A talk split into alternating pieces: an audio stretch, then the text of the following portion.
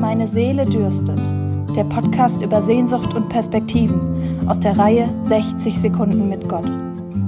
Heute mit Roland Hosselmann. Wonach hungert und dürstet ein Mensch? Das hängt davon ab. Ein Popstar zum Beispiel hungert und dürstet nach Ruhm, vielleicht aber auch einfach nur nach Normalität. Ein Kranker nach Heilung, ein Sterbender nach Geborgenheit, ein Schriftsteller danach, dass er kreative Einfälle hat, ein Verliebter danach, dass seine Liebe erwidert wird. Wir haben im Konfi die Frage aufgeworfen, wonach hungert und dürstet ein Mensch, der mit Bewusstsein das heilige Abendmahl feiert. Ich gebe hier einige Antworten meiner Konfis wieder. Wer das heilige Abendmahl feiert, hungert und dürstet nach Augenblicken, wo man Gott und Jesus nahe ist.